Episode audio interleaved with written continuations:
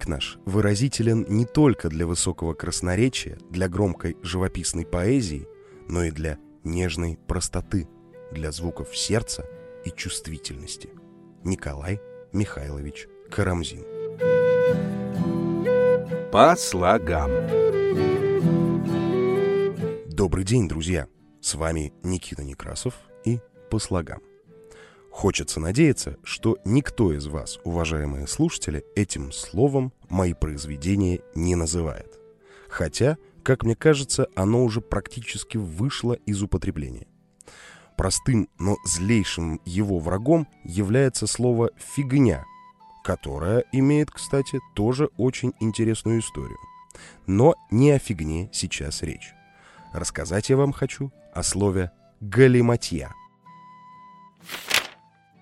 Словарь.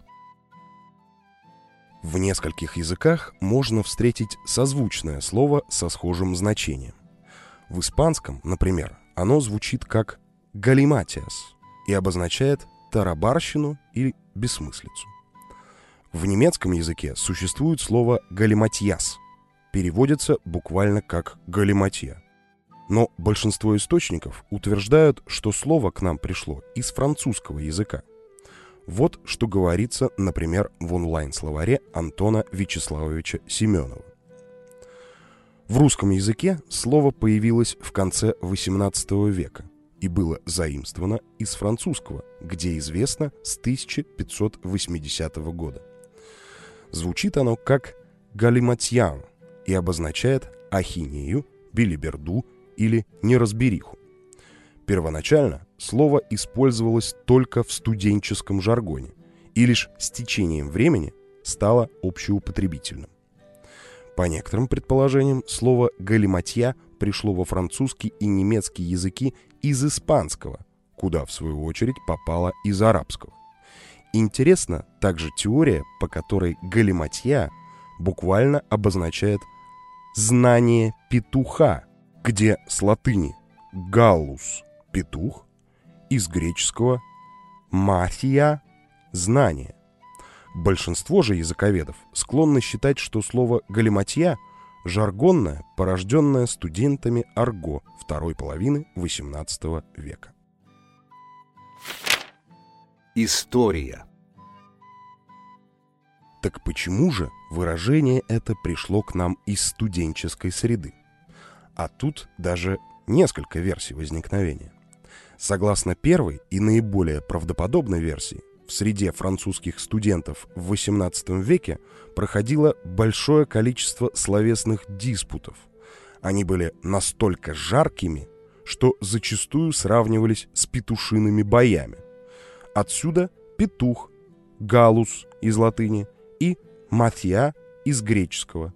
Буквально бои умных петухов – Вторая, студенческая версия, связана как раз с арабскими корнями слова. Как я говорил выше, во французский и немецкий наше слово пришло из испанского, а туда из арабского, где «алима» переводится как «знать», «быть сведущим», «понимать». Надо сказать, что арабский язык преподавался в испанских университетах, и слово вполне могло возникнуть в языке студентов, изучающих трудный и непонятный язык. Это интересно. Но есть и другие версии происхождения слова «галиматья». Считают, что слово «галиматья» произошло от французского «галимафре», что примерно переводится как «бурда» и связано с плохо приготовленным блюдом. Изначально так называлось рагу, которое готовили из разных имеющихся под рукой продуктов. Ну и самую веселую версию я приберег на сладкое. Говорят, что происхождение слова «галиматья» связано с именем парижского врача Гали Матье. Этот доктор завоевал популярность тем, что кроме традиционного лечения, он еще лечил своих пациентов смехом.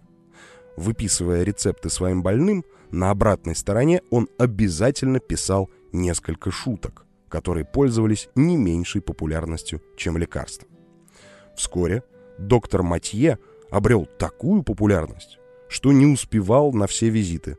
Тогда свои целительные каламбуры он стал высылать больным по почте.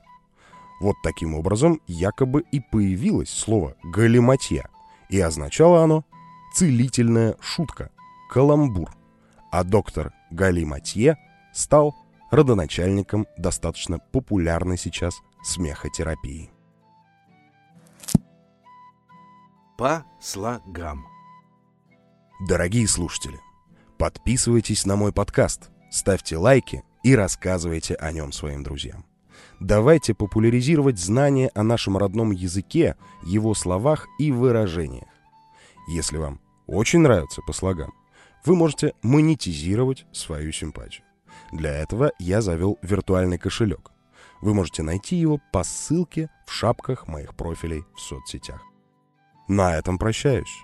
По слогам с вами разговаривал Никита Некрасов. Всего вам доброго. По